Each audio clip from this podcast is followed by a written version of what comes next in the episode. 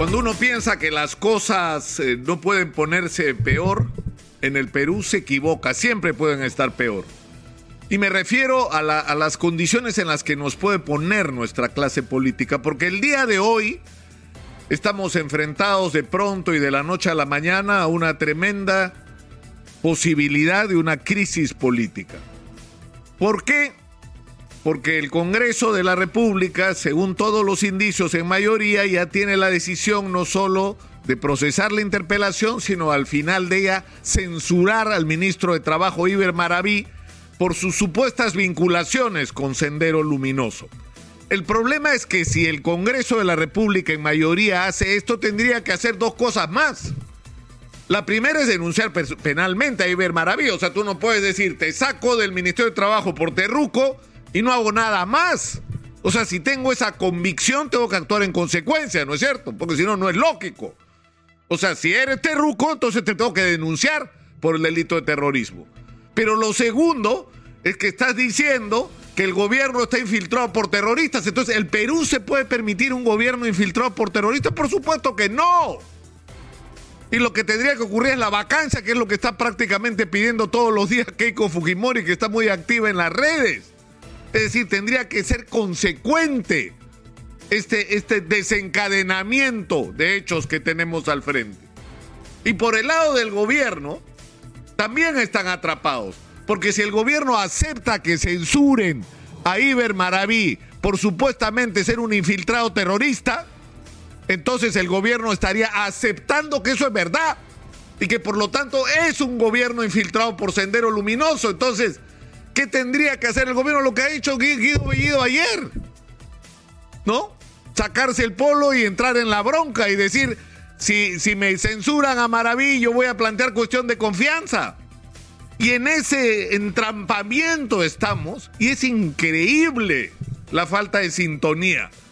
Cuando tenemos un país lleno de problemas, la urgencia de enfrentar la reactivación económica, la crisis sanitaria, la oportunidad extraordinaria de aprovechar la situación, no sé, que la historia nos ha puesto delante con respecto al precio de los minerales, atraer a la inversión extranjera para que podamos explotar esos recursos y los dediquemos a resolver los problemas del país y deberíamos estar discutiendo no solo cómo se pueden mejorar los contratos con el concurso de todos, porque por ejemplo, en el gas de camisea, todos los partidos se han pronunciado a favor que hay que modificar ese contrato, incluyendo a la señora Keiko Fujimori. Es decir, deberían buscarse términos de entendimiento para juntos acompañar ese proceso de discusión y que recibe el respaldo de todo el país. Pero no solamente esto, es decir, no solamente hay que atraer inversión, hay que hacer los mejores contratos posibles para el Estado, sino hay que resolver un problema gravísimo que es el de la ineficiencia del aparato del Estado y el de la corrupción. Y tenemos encima el problema de la inseguridad. Y tenemos un millón doscientos mil venezolanos en el Perú. Y están discutiendo los políticos, ah, ¿Maduro es dictador o no es dictador? Ah, sí es dictador. Ah, no es dictador. Ah, qué gusto que me da. ¿Y qué cosa han resuelto, por Dios?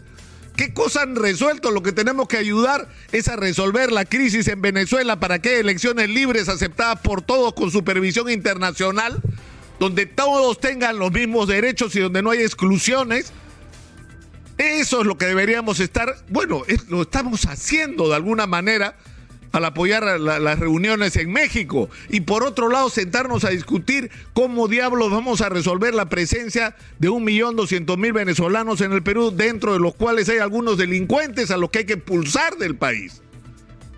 Y tenemos que ver cuáles de estos venezolanos están dispuestos a quedarse en el Perú, cómo vamos a resolver el problema de que usen sus potencialidades profesionales para ayudarnos a resolver nuestros propios problemas y cuáles de ellos o quiénes de ellos quieren regresar a su país para articular un proceso para que puedan volver. De eso es de lo que deberíamos estar discutiendo.